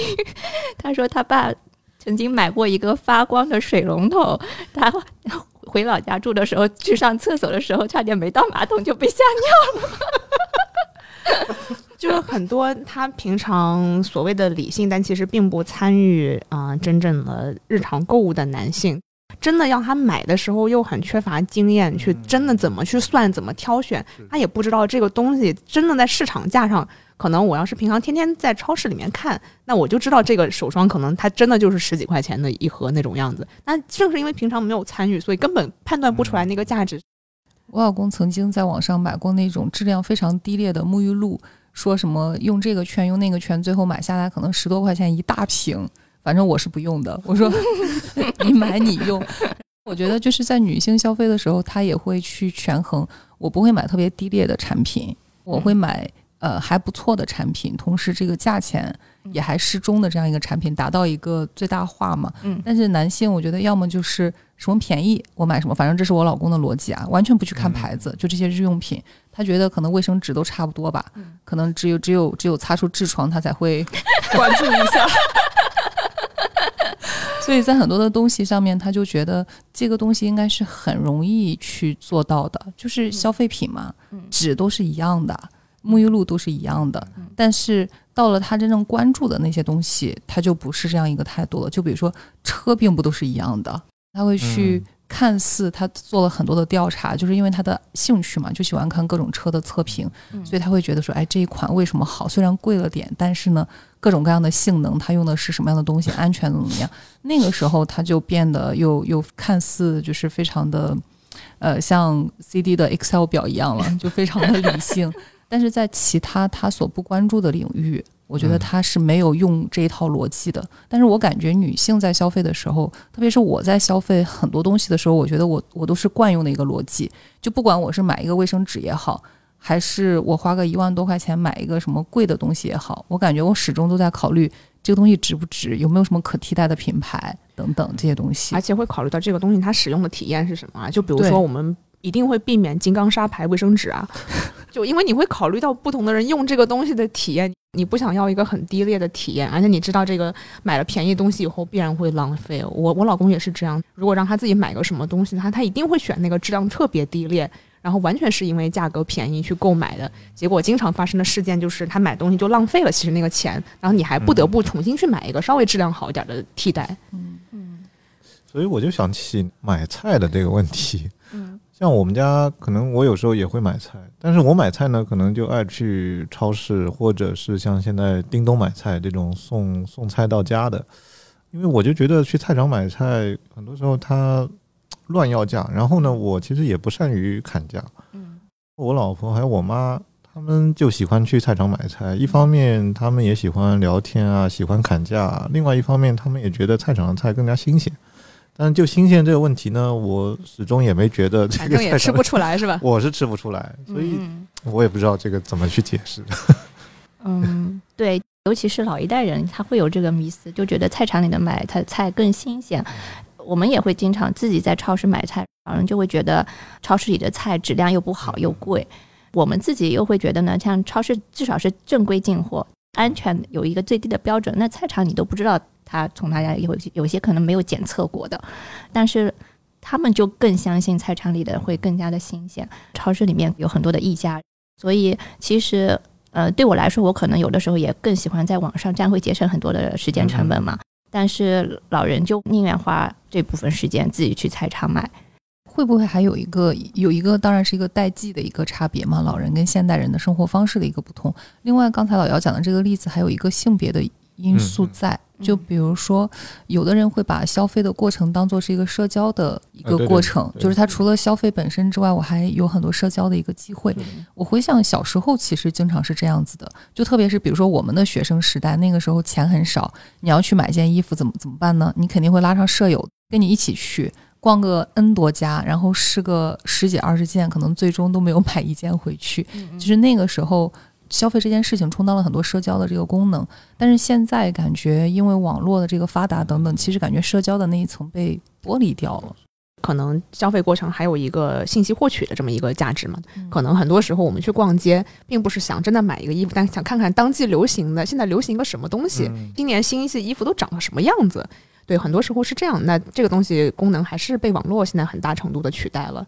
你能够很快看到，哦，说今年出来这个流行色是什么，大概流行的款式大概是什么样子。所以你说某书等等这样的一些平台，它其实除了卖东西，它也是一个社交的平台。但是你社交的对象好像已经变了。之前的时候，你通过消费，你去社交的是你身边非常亲密的人。那么现在是你不知道在哪里的陌生人，远方的某位妈妈。对 对。有时候你可以从他那边得到很好的经验，但是有时候因为这种社交已经不是熟人的社交，我觉得可能也造成了前面我们所说的这种压力，就是你看到了别人是怎么去消费的，你看到了别人的生活是怎么样，然后给你造成了一个压力。嗯，说到金钱消费和社交，我还想起来这个呃书里面提到的一个是关于礼物这个送礼这一点嘛，我觉得很有意思啊。我不知道各家里面的礼物是怎么进行，反正我自己有的时候，比如说看一些微信公众号的种草单的时候，都会差不多周期性吧，可能隔几个月都会看到，在一些完全是女性向的公众号，就比如说一些衣服啊，或者是化妆品的公众号里面，都会来一波，就是比如说，哎呀，快到某某节了，然后给那个家属买一个什么什么东西，然后就会有一套男性产品的草单，不管是护肤还是这个衣服啊，什么什么东西，我觉得这个就很有意思。那其实，在这里面，嗯，消费不仅是。它金钱的交换或者物质交换这个过程，还包含了很多的情感劳动在里面。对，很多时候，呃，消费就像我们刚才讲的，是一种，呃，母职的一种展演，对孩子的爱的这个表现。然后，包括在家庭里面，夫妻里面也有有很多这种呃送礼的时候。我觉得这个这个也很有意思。大家要不聊聊送礼的问题吧？我觉得这个真的是很困扰我。比如说，每年的我老婆的生日，到底应该送什么？或者我我老公完全不困扰。因为完全不送是吧？那你不给他压力吗？好像你不会有有暗示或者表达。可能这个错也怪在自己啊，就是我从来没有去要求过生日礼物。老姚或许可以先讲一讲你的这个压力和困惑。我后面的操作，因为我就担心，比如说我买回来这个东西，呃，我的品味不够，然后又被他吐槽，然后后来其实就会呃提前商量，就是说要什么。呃，或者最需要什么，那么我们今年就买这个东西。其实，呃，本身可能花的钱也不是很多，因为买的那个礼物也不是特别贵重的礼物。能能说一说，透露一下这些礼物吗？让我们这些没有收到过礼物的人回家回家要起来也有一个标杆啊。对对对。呃，像去年就是送的香水啊，嗯，呃，香水，呃，那可能三十岁的这种逢整的生日的时候，那么就送了一个稍微贵一点的包包。就这种，就所以一般的生日礼物好像都没有，我都想不起来中间还买过什么东西了。能问一问他的香水和那个包是他自己挑好了香型和款式，然后你去支付的，还是说你你你过去帮他找那个香和哦那个包是是他自己看的，这个我真的完全不懂，我也不明白为什么女孩子要这么多的那个包。当然我老婆其实包也不太多，但是他就说，哎，他还需要一个呃。因为确实不多嘛，他就要一个这样的包，也不贵，呃，然后香水是我自己挑的，基本上我觉得对于我们这个消费阶层的人来讲，可能钱还是就是最主要的那个因素了。你能花多少钱，然后在这个范围内挑就可以了。其实没有没有太多的选择，我觉得。然后牌子肯定也要看一下，对。对我很想知道你挑这个牌子，然后这个价位这些信息你是从哪里获取的？你自己上网搜索的吗？还是说同事什么的给了你一些信息？好像就是自己搜。我觉得我对那些化妆品啊，或者是护肤类的这些，其实也都不懂。现在回想起来，为什么稍微了解一些这些东西，其实是因为当时在香港的时候，还是帮同学做过代代购购的。啊，所以我才知道啊，那个那个，当时铜锣湾那个叫崇光，对吧？对对对，崇光一楼就全是这种东西。然后有时候我同学会来，会跟着他去，或者就是他说要什么什么东西，我就跑过去买。这个过程当中，可能还是学到了一点点东西，现在知道哪几个够用。品牌 是比较受欢迎的，是吧？以前真的没关注过，因为什么品牌这些，我我都完全真的不知道。所以还是有比较丰富的知识储备在里面，能完成这个认知劳动。我老公有一点经验，他以前呢在伦敦上学的时候，有短暂的做过那种私人导游，其实就是国内的太太团或者是某一个人过去，然后他基本上就是带着消费。但是我在想，他那个知识可能我们现在的阶层还没有办法消费得起，因为他当时带的那些 富人太太团们都是去买那种几十万一块的手表。那种那种十几万一个的包包啊之类的，嗯但我反正我是很少收到礼物。然后我想想，我收到过什么生日礼物，真的都想不起来。可能唯一有一次，什么京东的某一个项链，他给我买一个，还是他的信用卡，就看到在京东这边可以买这个东西，原本什么一千八的项链，现在只需要一百八，就是类似于这种。八星八件吗？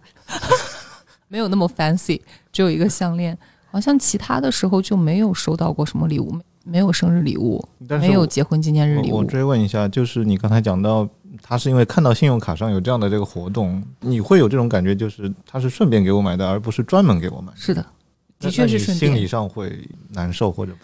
可能因为前面底线太低了，稍微有那么，至少他想到了一下。然后我觉得哇，竟然还还还有一个东西可以送，那你看到那个书里面那个说啊，就给我一个十块钱的圣诞礼物，不管给什么，是不是觉得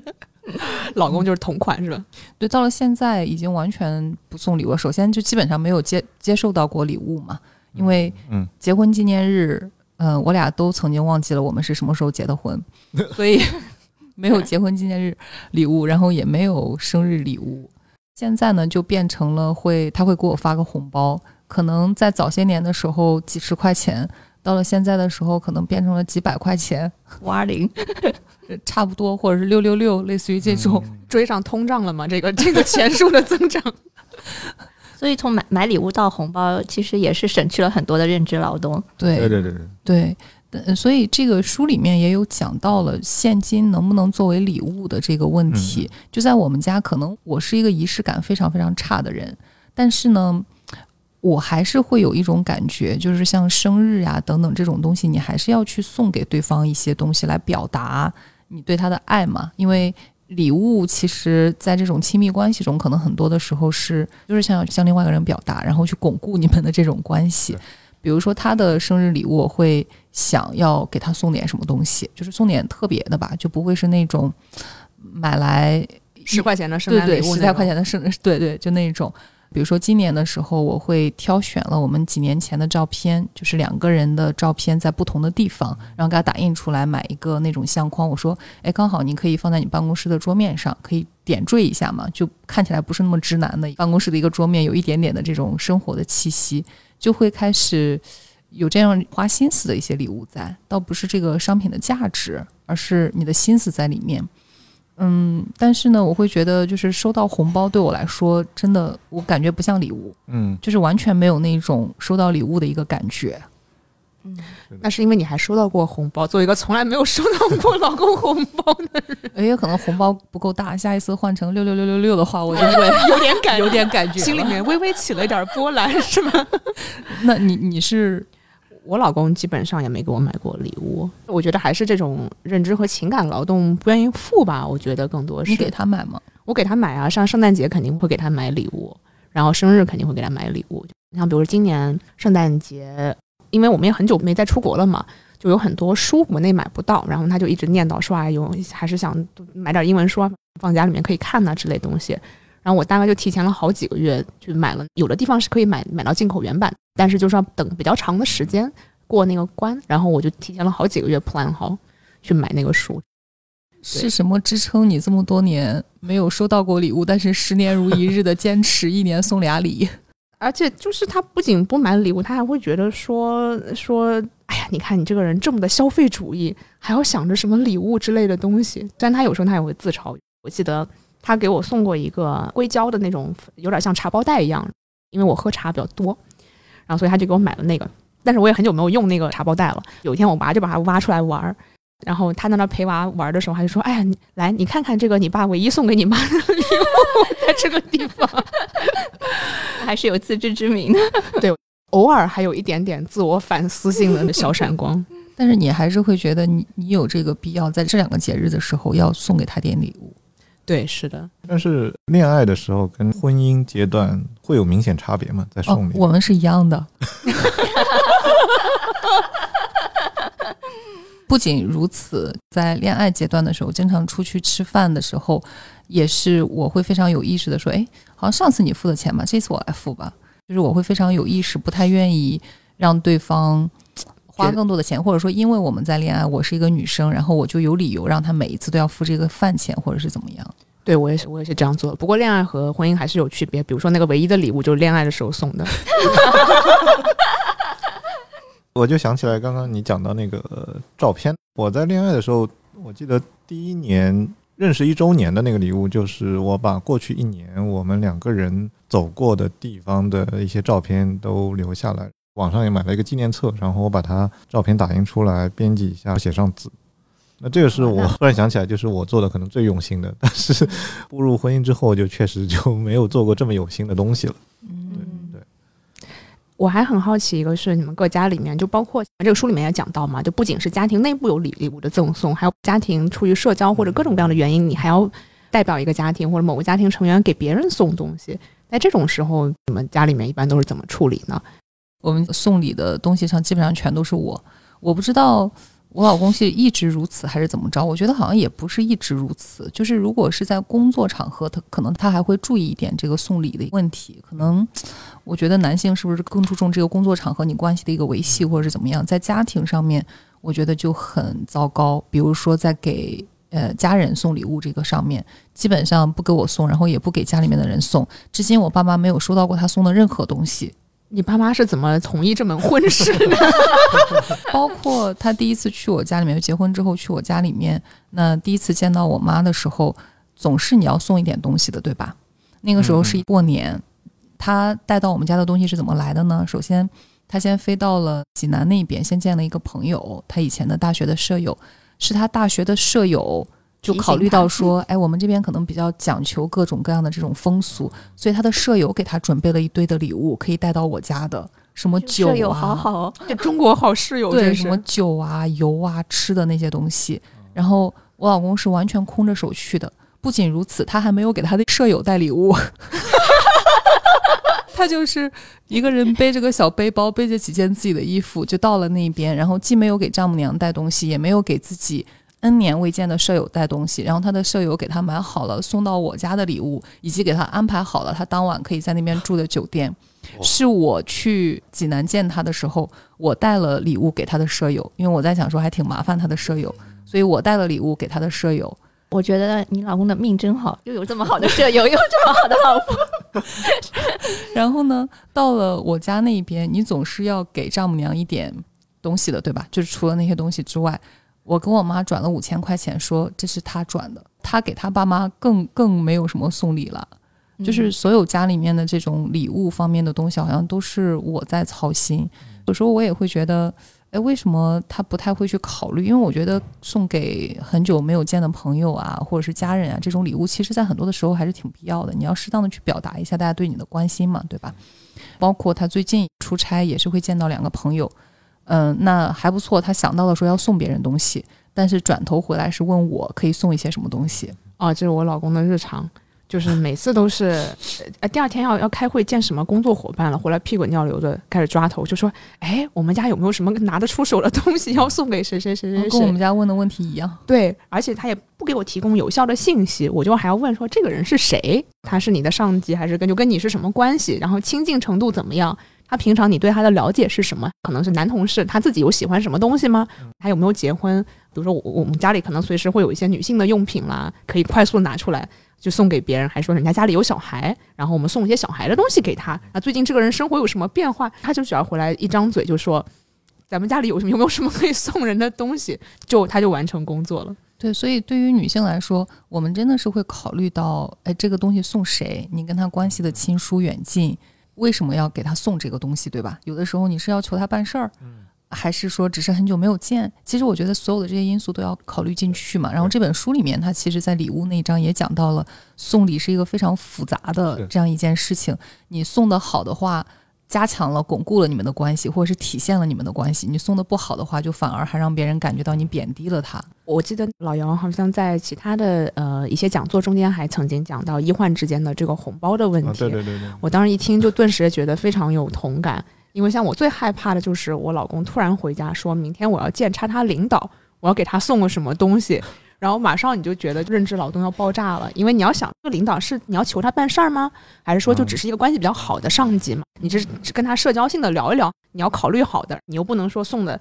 过于的贵重，一看上去就是让人觉得说你是不是要找我办事儿，就不敢收。对，但你又不能送人家一个特别差的，人家一想你这个人觉得我是什么层次的人，送这种对吧？这种十块钱一瓶的沐浴露，对，肯定是不行。这种真的非常非常复杂。我就觉得送礼这件事情是需要非常复杂的智慧经验和智慧的一件事情，我就特别没有这方面的智慧，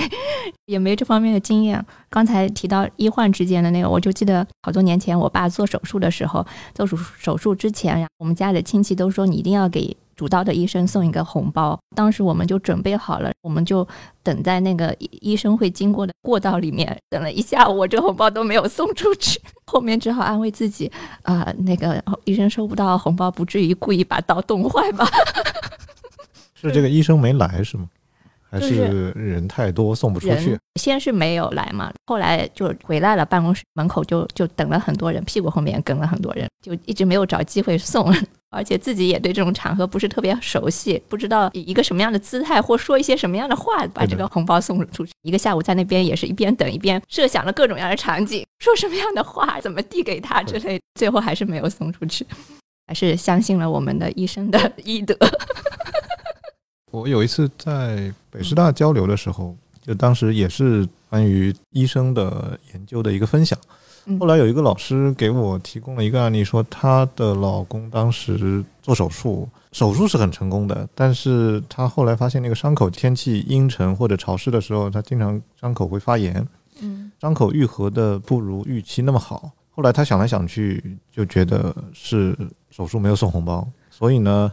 呃，那个医生就缝线的，可能他不是自己亲自缝的，他是。请了什么学生或者什么，他是这么个解释。我后来又做访谈，碰到医生护士，就跟他们说，他们说不可能有这种事情。所以，呃，我也不知道这个是普通人对于这个东西的想象呢，还是真的会有这种事情啊？对对，其实还是一种不信任，就医生跟病人之间的一种不信任，很明显。对，在家庭送礼，我们聊了我们两家的情况。不知道老姚家是什么样的情况？你你们送礼这个事情一般是谁在张罗？其实我觉得我作为一个男性，我还是很有这根弦的。当然，可能因为我做社会学的东西，社会学因为讨论礼物的东西特别多嘛。包括人类学的，包括那个时候跟我博士导师做红包的这个研究，我当然也会想，比如说我送礼，这个对方是谁，跟我什么样的关系，然后我到底出于什么样的动机去送这个礼物。可是，就最关键那个问题，就是说我到底最后应该选什么礼物的时候，其实我冥思苦想，我觉得很难想出来。嗯，就是合适的那种礼物到底是什么？有的时候，呃，反而是比如说这家有孩子，那就比较好说，这些小朋友的东西可能还比较好买。你要说给大人送一个什么礼物，特意的、精心准备的，然后又非常符合我们之间的这种关系的，真的非常难，我觉得非常难。的确，最近呃，我老公他们公司在搞一个事情，叫就叫做什么礼物传递吧。比如说，呃，美国同事的礼物传递到中国来，然后中国同事的礼物传递到德国去，等等。嗯就是不同的那个国家的他们的公司礼物传递。当然，这个是自愿参与的啊。就比如说，你要是想接受到一份礼物，你可以送出去一份礼物，其实还挺有意思的。然后他回来就在向我抱怨说，这公司在搞什么七七八八的，好无聊。然后我当时就觉得说，哎，这不挺有意思的吗？对啊，你可以收到一份其他人送的礼物，你也可以看看，哎，其他国家的人会送一些什么样的东西。在我看来，是一个很有意思的事情。最不济你你可以收到一份惊吓，你也可以惊吓别人啊，对啊，这会多有成就感。结果他有一天给我发一个微信，就说：“你们学校礼品店有没有什么东西给我买一个？”我在想说，我们学校礼品店的都是我们学校 logo 的呀，啊对啊，对，你这样送出去就很不合适。就是他完全没有去考虑送东西，你你要送给一个国外的人，你其实你的这个视角又变了。你希望国外陌生的一个同事收到你的礼物是一种什么样的感觉？同时呢，你要考虑着说，诶，我是以一个中国人的这样一个身份送出去的，我又想要让那个人怎么样去感受到我所代表的这个地域的这样一种文化。后面的时候，我一下子就想到，我说你不用再买了，家里面有一个那种苏州双面绣的书签，一个非常精美的盒子，我就觉得可以代表上海周边的这个文化，同时。呃，又在他们这个一百块钱以下的一个范围之内，也不能送太贵的，他们要求，我就觉得很好。然后我说你就拿去这个好了。结果他打开看了一眼，说会不会太便宜了？这个看起来会不会太便宜了？我当时就有点崩溃了，你知道吗？你给我绣一个出来，然后呢，第二天他带去了公司，他说：“哎，我们公司好多的秘书和同事都说这个礼物特别好。”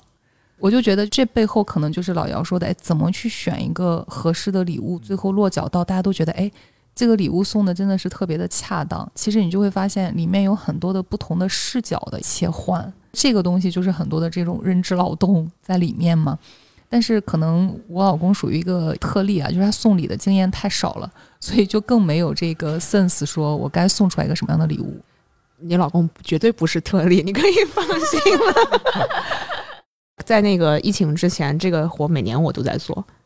就是想他们那边那一家子谁和谁和谁和谁，然后又要送点有中国特色的东西，嗯，然后还不能重，就真的特别特别麻烦。那送礼再回到家庭的内部，嗯，我们会会发现，就是因为网络支付的问题嘛，就比如说什么微信转个红包呀，我觉得现在变得很流行，就很多的人还会喜欢在朋友圈里面去炫耀，比如说自己的老公给自己转的那个红包嘛，这是我不太能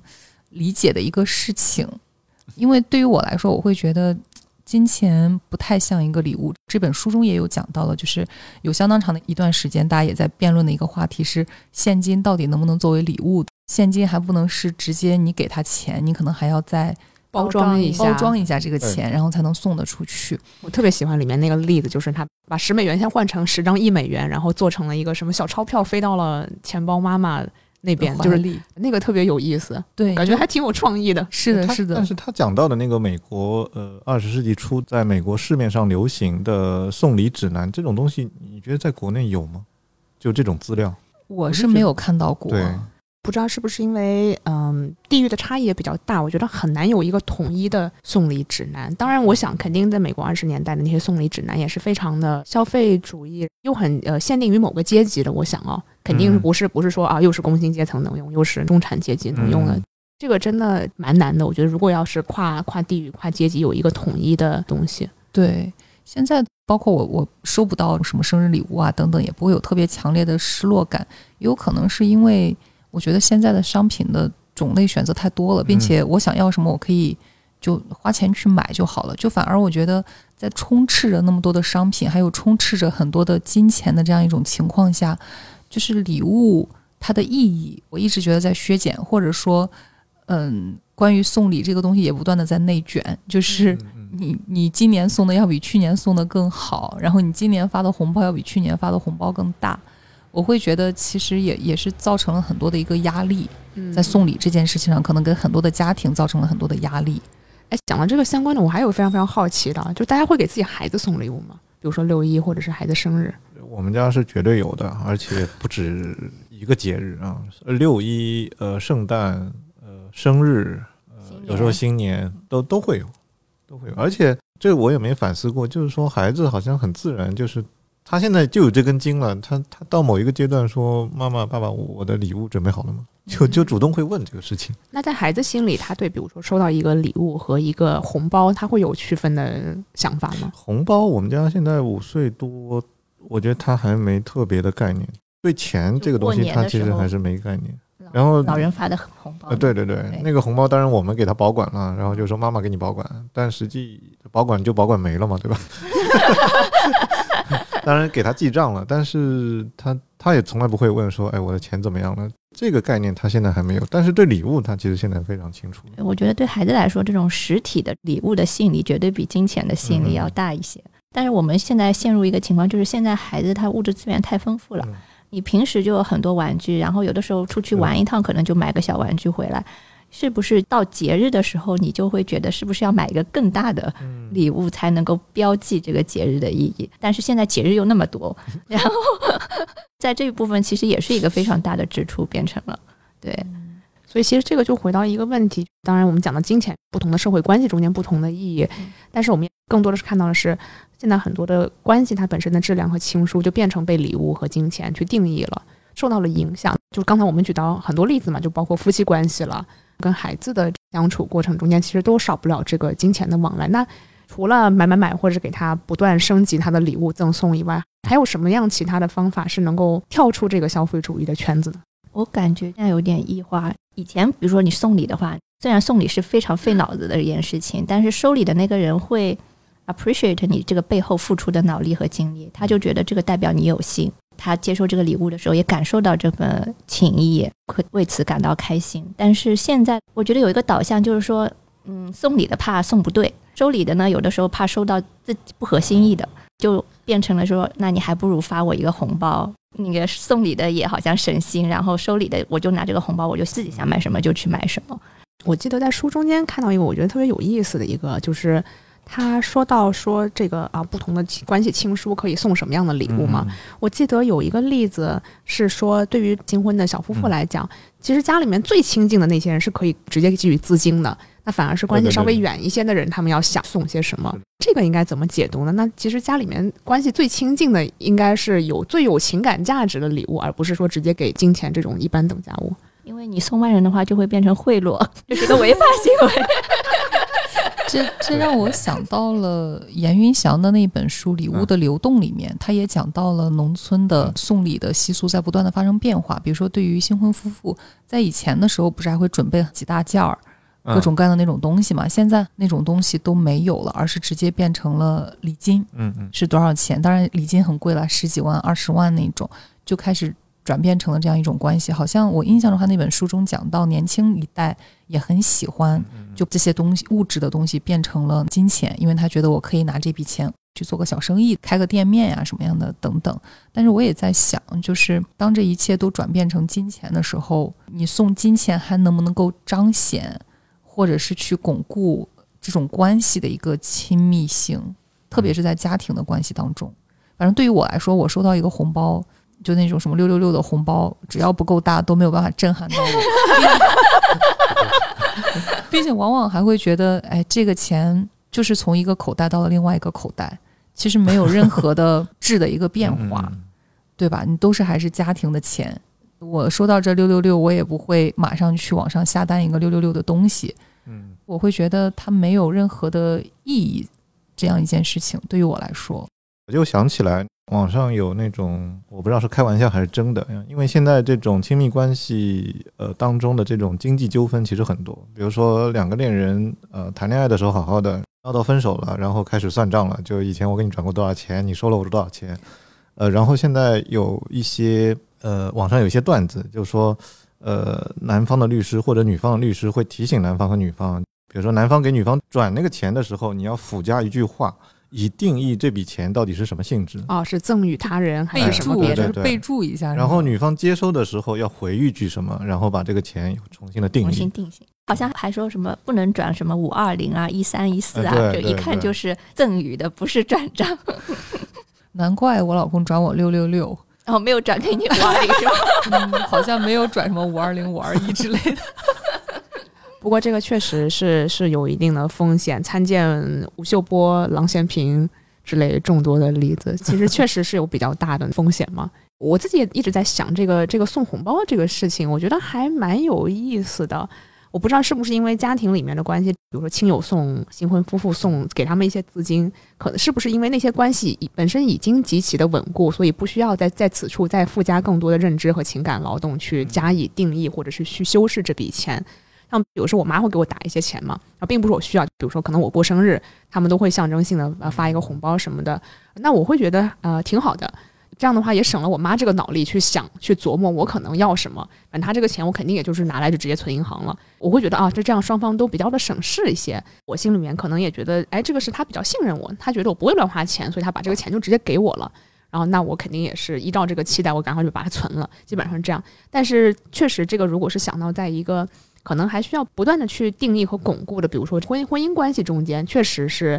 虽然我从来没有收到过红包，但是我还是觉得，哪怕收到了红包，可能我会跟古潼是一样的想法，就会觉得说这啥呀？这是算个什么东西，对吧？一点心思都没有花。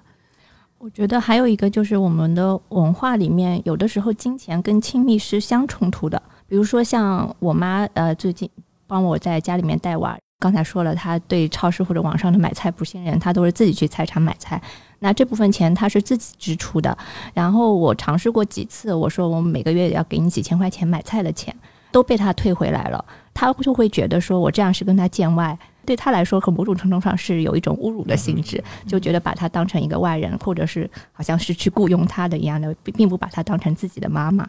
所以我觉得还是在这个文化里面，他觉得金钱可能反而会消减掉你们之间的这个情感关系。这个跟那个书里面提到，就是一开始的时候拒绝给妻子发补贴，嗯的这个逻辑有点也有点像，好像对吧？就削减了这个神圣的妻职的。对对对对，就感觉他就是变成了一个保姆的那样一种性质嘛。我觉得通过这样一种方式，可能对方也在向你传达的是他希望的一种回馈方式，可能也是一种以情感为基础的这样一种回馈方式，而不是用金钱把这个东西给抵消掉了。我觉得泽利泽在这个问题上，他是比一般的或者说传统的这种经典的社会理论家，他是要更加乐观的。就是以前因为大家担心这个钱多了之后，商品化之后或者货币化之后，这个世界会变得越来越冷冰冰嘛。但实际泽利泽会看到这个社会的力量或者社会关系，其实还是在很大程度上去约束这个金钱的，比如说它呈现的方式啊，或者使用的这个方式。所以回到刚刚那个问题，我觉得非常有趣，就是说为什么？最最亲近的人，反而你把金钱当礼物，大家不觉得奇怪。比如说你结婚的时候，我送你两万块钱，爸爸送我两万块钱，这是很正常不过的一个事情。就包括还有一个例子，我不知道这个地方两位主播觉得能不能提啊？就我们几个主播之间，我们生孩子的过程，其他三个人都会送，都会凑一笔小钱。当然，我们是很有仪式感的，换成了现金的形式，以红包交到那个人手上。所以现在这红包还在我手里，马上就要传到股东手里了。所以就其实还是同一笔钱，在四个人中间转了一圈。但是至少我拿到红包的时候，毫无受到侮辱的感觉，就觉得是我们关系够近了嘛。或者是有的时候闺蜜结婚也是这样，你可能会给她送直接送红包。就跟她说啊，我不知道你现在今年看中是哪个最新的口红色号或者什么样香水的香调，你自己去选好了。嗯，对。但是我觉得，呃，一方面像结婚、生孩子送红包，我觉得是一个约定俗成的习俗。对。另外的话，比如说我们像在送红包的同时，我们也会买一些礼物，尤其是买一些孩子需要的一些东西，比如说在组建新的家庭或者有新的家庭成员出生的时候，就是亲戚朋友会。有这样一个习俗，说大家凑份子，然后来帮助扶持这个小家庭的进一步的成长，克服一些这个因为孩子带来的额外的开销啊之类的，是一种支持。呃，这个里面米粒给我们主要的支持是把那个 Excel 表发给我们了。对，那个我觉得他拿去网上卖都可以卖好多钱了。哎，真的可以加个密。那。那不一定了，现在这个消费社会日新月异，各种各样的商品也是更新换代，我早就淘汰了，我估计。所以 Excel 表应该已经到了几点零版本才好。对对，是的，每三个月都要更新一轮啊，那个产品单。对，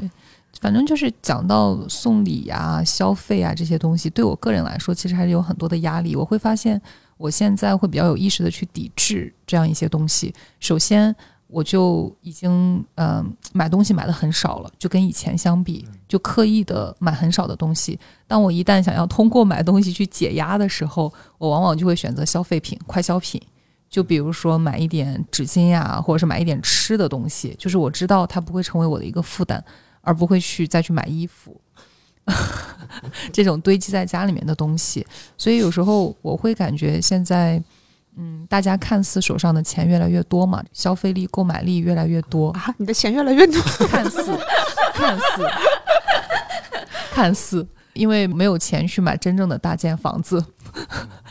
我会发现消费可能现在太侵入到我们的生活当中了，然后它占用了我们太多的时间，并且在送礼这个事情上，我就会发现，一是我自己也越来越体会到，当我收到很多别人送的礼物的时候，我都会觉得我给别人增加了负担。因为要么这个东西我不太需要，要么我就会觉得，哎呀，别人还要去花钱，还要去花时间，还要给我寄过来呀，或怎么样，我都会说啊，不要送，我真的不需要，百般的推辞别人要送我的东西。另外呢，就是我也尽量的去减少我自己所购买的这样一个东西，当然也也从来都没有下载过某书 等等这样的一些 A P P，千万别下。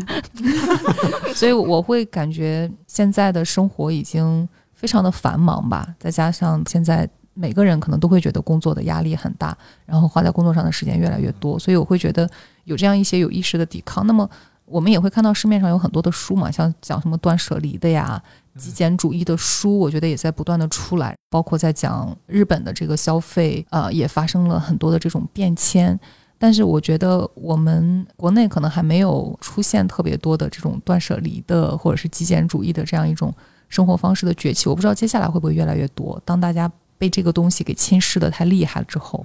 我在想，可能国内这个消费主义还在高潮中，呃，部分原因还是因为还是有很多经济上很困难，他自己从来没有享受过的人，我会觉得，呃，就虽然我自己从小从来没有贫穷过，但是就像我们刚才讲的那样，小时候我们的衣服的选可选择是很少的，嗯，大部分时间都穿着校服或者是很难看的家长做的衣服嘛，不是我们每个人都有一个家里有个裁缝。然后我现在就有的时很多时候我会想给孩子买，就虽然我已经很努力的在抵制补偿心理嘛，对我就还是会想，哎呀，这个衣服真可爱啊，就想说啊，他穿的肯定很好看。我小时候都没有这种衣服穿，然后想给他买一件这样子。对对对，所以我我在想，肯定是那比我们更加困难的人那多了去了，就可能还是会有这种心理，特别是在给孩子的消费的上面。说到这里，我觉得是不是我们可以慢慢讲到结尾环节，以及马上就要过年了。大家都都说说自己的成功例子吧。送礼应该送啥？成功？我好像没有成功。过年要送什么礼物呀？为什么要送礼啊？问得好，问得好，这个标准回答。好像我过年没有怎么送过礼。一般这个都是父母在，就上一辈人在操心的这个事情。即使比如说我我们组建了这个小家庭之后。实际上也是我妈可能决定，比如说送给我几个舅舅什么什么东西，她都规划好了，然后你只要付钱买回来就行。哇，太智能了！我是真的没这根筋的，就是比如说送长辈应该送什么，因为还涉及到代际的问题，就是我的想法跟他们可能真的非常非常不一样。至于说同辈之间真的过年，你说送过什么东西吗？没有。去年因为疫情，所以没有回家，就呃亲戚之间其实现在也大家。就好像想得很明白，就是说，反正送来送去太麻烦了，就大家就来吃饭就行，不要送东西了。去年因为大家都在上海，同事之间，呃，其实会给小朋友包红包，嗯嗯，去同事家吃饭可能会给小朋友带些什么礼物，就小小的礼物，对对对，就这样。所以也会看到，像刚才老姚说的，很多人就说：“哎，过来我家不要带东西。”这句话我也现在越听到的越来越多。你要是去别人家里面，别人都要提醒你一句：“什么都不要带。”像什么教师节这种，我我也会跟学生说不要送我东西。包括呃，有的时候别人送我东西，我都会说我是不收某些某些礼物的，所以你们不要去送。我觉得可能也是前面我们讲到的，其实大家也感觉送来送去没什么意思了，就是可能你送的多了，这个社会意义。或者是凸显我们关系啊，或或巩固我们关系的这个意义，它也在不断的去消逝。大家就意识到说，哎，没有必要了。所以我也很好奇，这个接下来的这个送礼的一个走向会变成一个什么样子？特别是在家庭内部，对，以及如果是到了一个后送礼时代的话，这个这个社会关系要通过哪些其他的方式去巩固和彰显？对，对吧？有哪些替代送礼的一些方式？你这个可以写一篇论文了。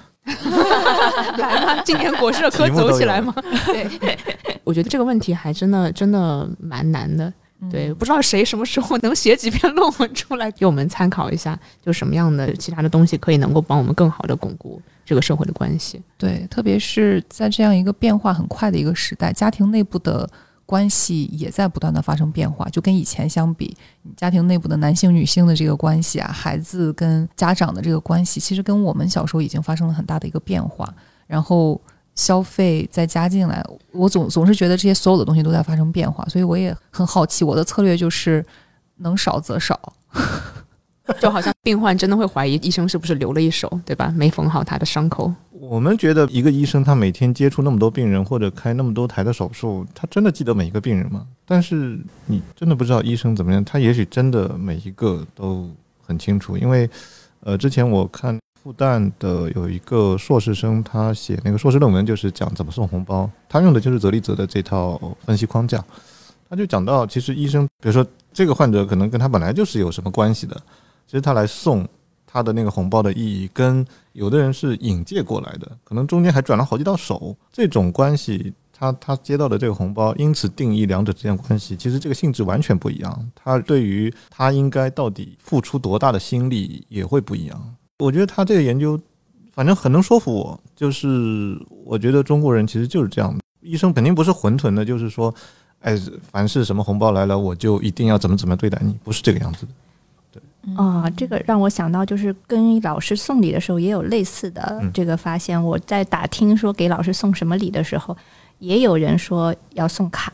但是后面就是有人分析，就说你要给老师送卡的话，你跟老师之间是有建立了一定的关系之后，你才能送的，啊他才敢收，他才敢收，对啊，不然他肯定会拒掉的，而且他当面拒掉，你就会很尴尬嘛。这个还蛮有意思的，所以说在不同的领域里面，家庭领域跟社会领域，可能送礼的走向后礼物时代都会展现出来非常不一样的模样。对，那不知道老姚还有没有什么最后想要给你的书送给读者的话？我就最后说一下这本书，呃，因为我到现在翻译了两本泽利泽的书，平心而论，应该都是花费了心血的。虽然都是带着我学生翻译，但是呢，就我们都是。呃，每个人都付出很多，最后我也是花了很多心思去统一翻译的风格，所以这两本书的质量应该还是可以的。本身我觉得泽利泽他的这种对于社会现象的洞察也是非常令我敬佩，包括他写的美国的这个事情，虽然写的是美国，而且是上个世纪，呃或者说一百年前的这个事情，但对我们今天的当代中国社会好像还是有非常多。可以借鉴或者说作为对照的地方，所以还是很强烈推荐这本书。虽然它卖多少其实跟我没关系，完全没关系。哎，这个地方老姚要 撇清自己的经济关系，这个本身是很有意思的。就是大家不要想歪，这个跟我没有利益相关，对对对，完全是站在一个学术的角度啊，就包括趣味性的这个角度来推荐这本书。其实作为译者，因为我也在翻译一本书嘛，就是现在的。翻译市场这个劳动力的价值是异常之低的。我相信老姚可能翻译了两本，其实也会发现你拿到的翻译的费用是非常非常少的。所以我觉得能够翻译两本书，我是接一本就后悔了，然后我不知道会不会有第二本。就我觉得翻译出来两本书，并且是非常非常有趣的、有意义的书，也是在薄荷书系这样一个非常有趣的一个书系下面出版的书，我觉得非常佩服能够坚持下来做这样一件事情。所以小伙伴们读起来就是了。对，这个也算是作者和译者给读者送的礼物吧。非常好的 ending。对对对，那咱们今天怎么说？给老姚转笔账吗？私下聊，私下聊，私下聊。嗯，谢谢，好，拜拜，拜拜。